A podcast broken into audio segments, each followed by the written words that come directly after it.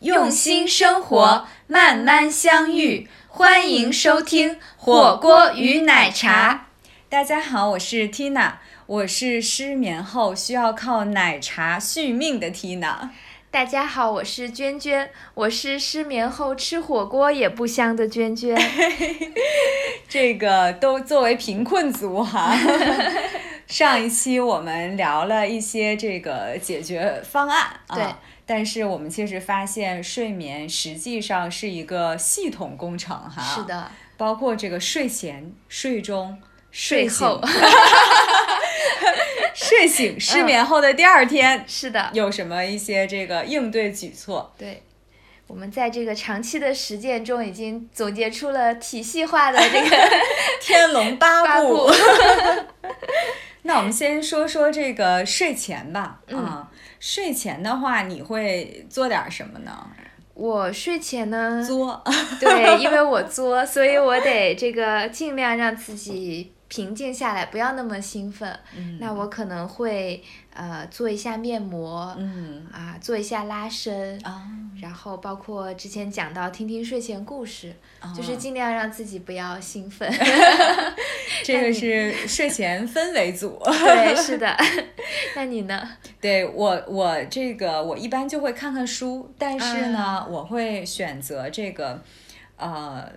不会选择我的专业书哈，对我通常会选一些这个课外读物，然后最好呢，这个书它其实是分节分的比较清楚的，可能就是一两章会完成一个小的故事，至少是有终止感，不会让你一直看下去，对，不会一直在想它 接下来会发生哪些情节哈，然后或者就是看我平时觉得最 boring 的书。啊，对，然后这些。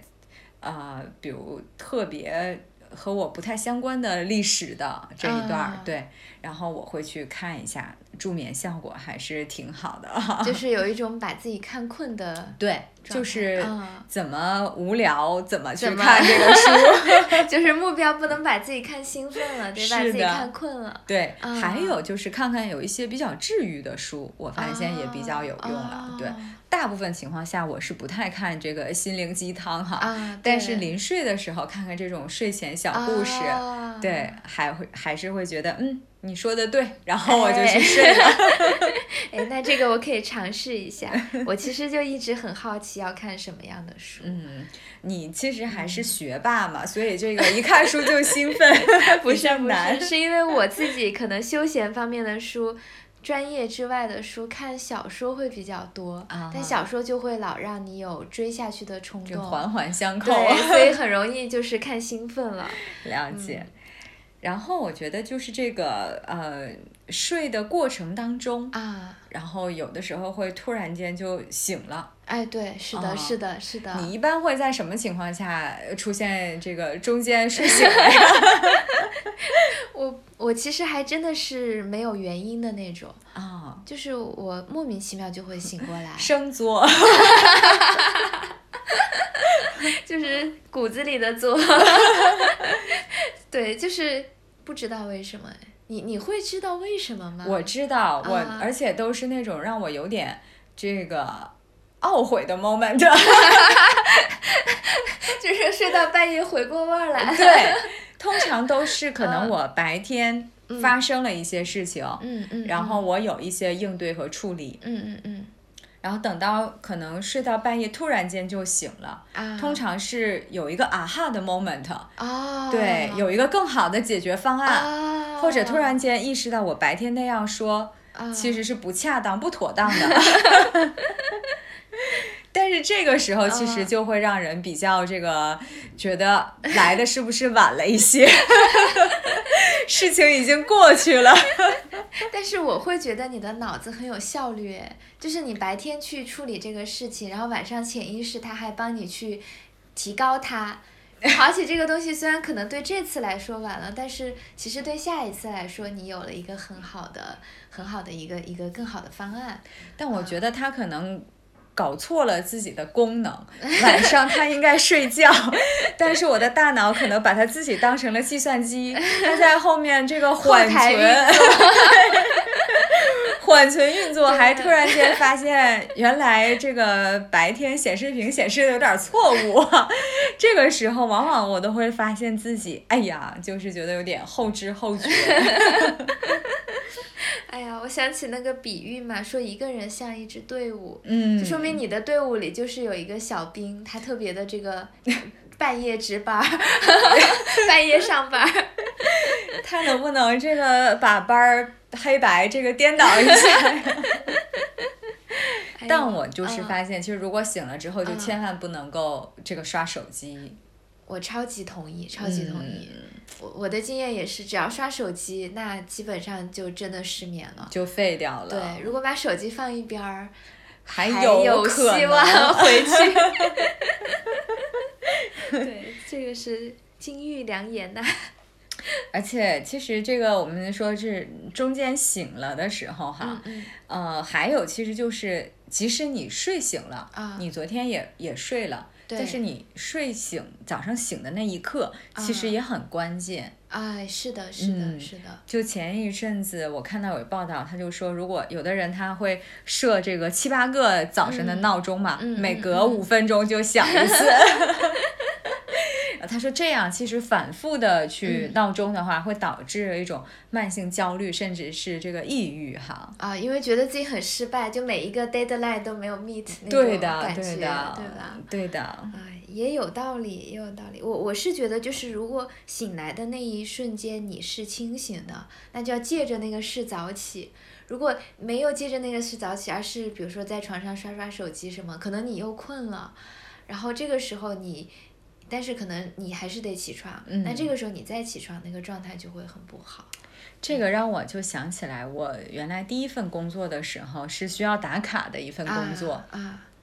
然后那个时候我就是我其实是早起比较困难的，然后我就游走在这个 迟到的边缘哈。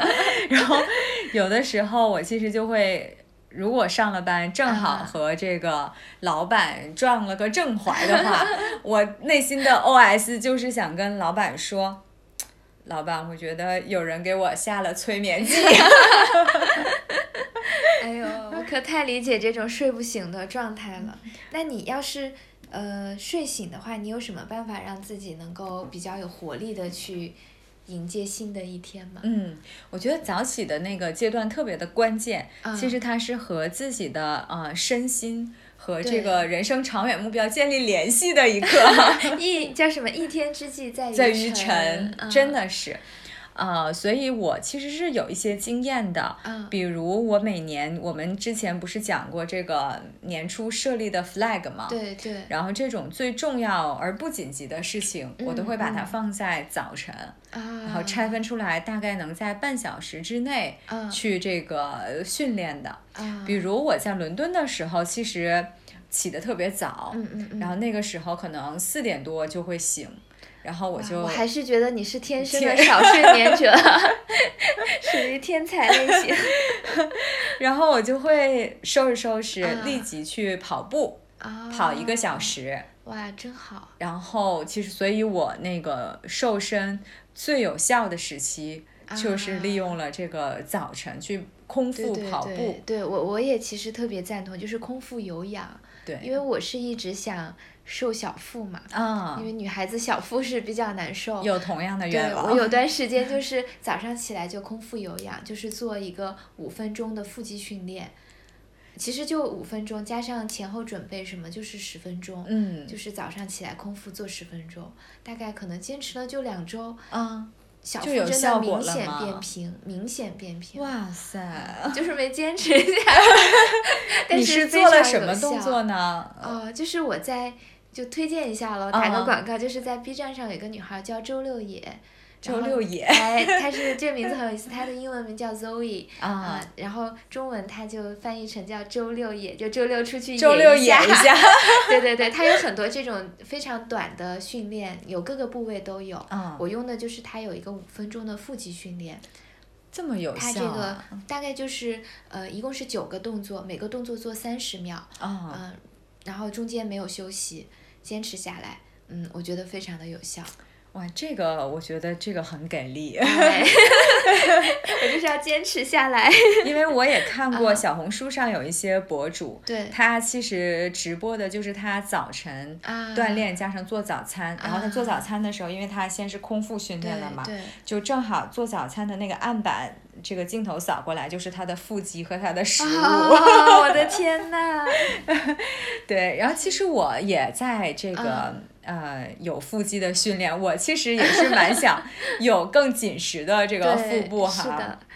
我就会边听一下这个闹冥想，然后它有一个晨起教你去感恩的啊，然后听着这个，然后我再去做，大概是做这个十五分钟左右的腹肌训练。但是我的这个动作，因为可能是自我摸索的，就没那么有效哈。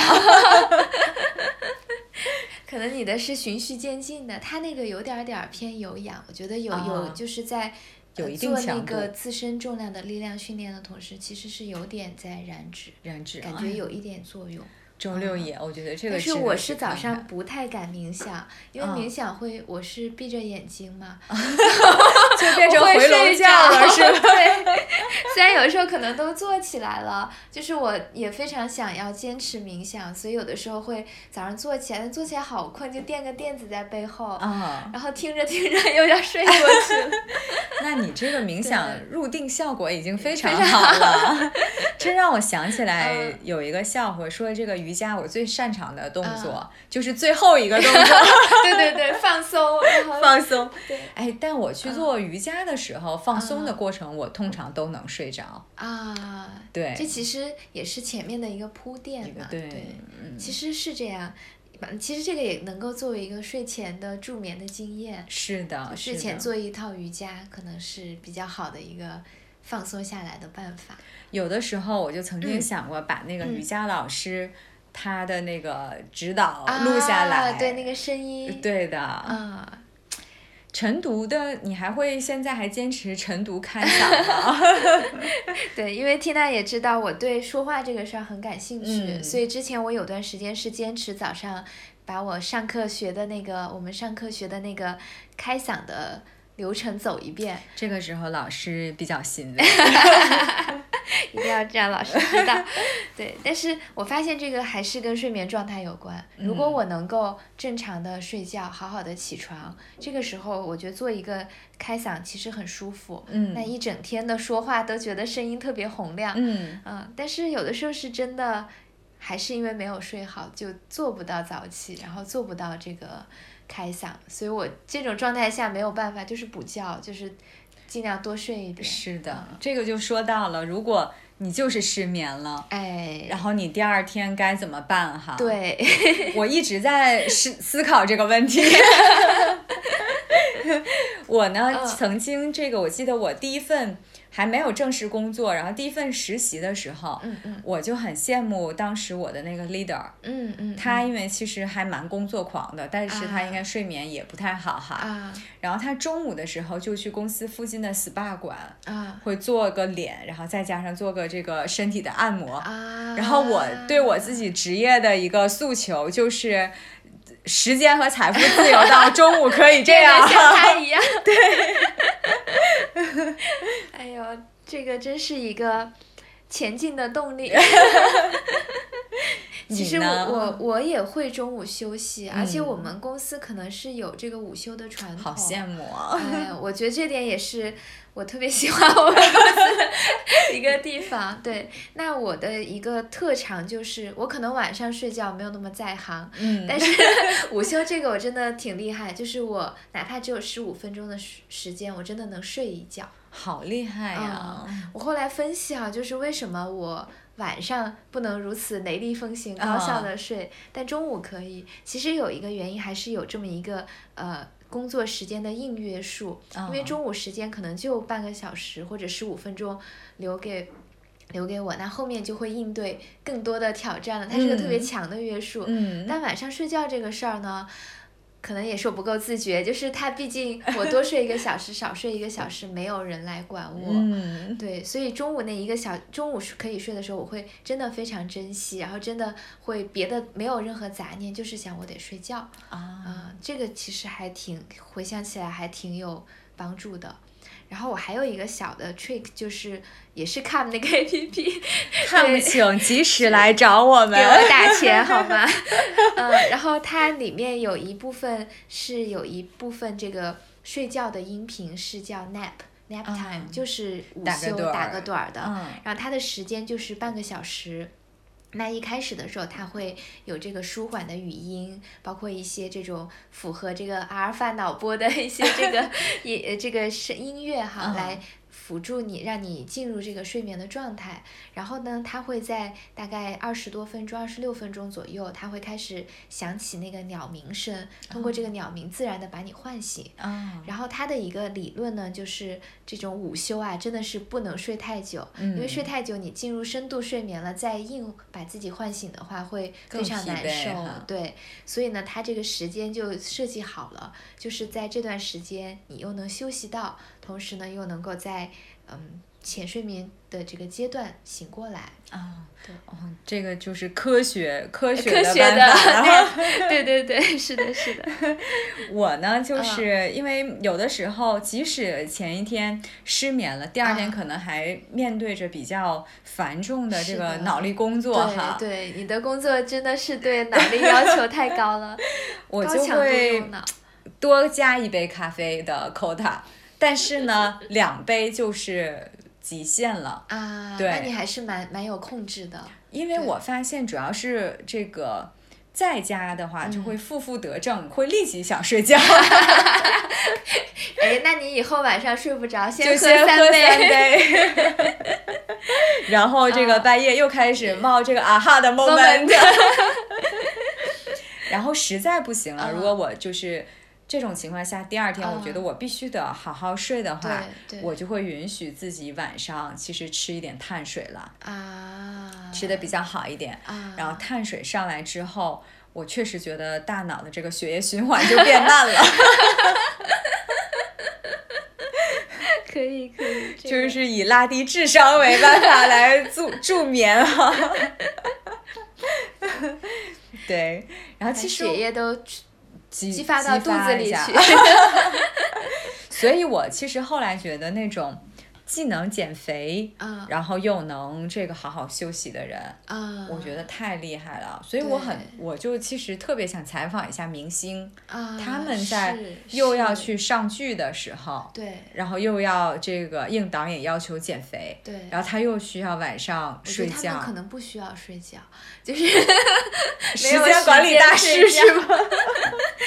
没有，因为我看他们那些什么早上要化妆，什么四点钟起来化妆。然后拍一个大夜戏，拍到半夜，感觉好像睡眠都就没有办法有规律的睡觉，可能就是每次 不知道哎，但是我我在想，可能对他们就这种强度的来说，是他真的当他有机会睡的时候，他非常非常的困，就就完全能够睡着了，可能就对，主要我觉得可能还是这个激励不够，如果知道熬一夜回报带来的。收入也许是可以的哈，对的，老板听到了吗？老板说，如果我可以的话，我也去了。然后后来呢，我发现其实就是这个睡眠啊，既是一种生理要求，其实它也是一种心理要求了。是的，所以我渐渐就会和自己尝试着和解。啊，我不会要求自己每一天。睡八个小时啊！对我后来对自己的要求就是每两天有一次能睡八个小时就可以。这样一想，就是心理压力小了很多。哎，我觉得你说这点特别对，就是失眠之后的第二天最不能做的事就是后悔。那是，就是我我那天读到了一句话啊，是那个英国演员小雀斑分享的，我觉得就特别特别能够。有道理，能够适用很多场合。嗯，他就是说，worrying means you suffer twice。啊啊，对吧？就是你担忧，其实你就本来这事儿可能就让你很郁闷了，你还因为这事儿感到 worry，那你就更郁闷了，就是没有必要。确实是。我觉得失眠也是这样，就是可能失眠已经影响你的情绪和状态。要是你还后悔想，哎呀我。叫为什么昨天没有早睡？为什么我是一个失眠的人？那可能失眠有多深重的影响对我的身心哈？对，是的，那可能就更不快乐。那失眠带给你的这个损害就更大了。没错，就这个要想要想得通。要说其实这个睡眠呐，睡不着、睡不好的原因，其实总结下来，我觉得就是。呃，有的是觉得这个白天的时间对于干饭人哈，白天的时间属于工作，这就是我。看到某人举起了手。晚上的时间才是属于自己的，对，所以不能轻易的放过这一天。对，就是特别想留住这一天，留住自己的时间。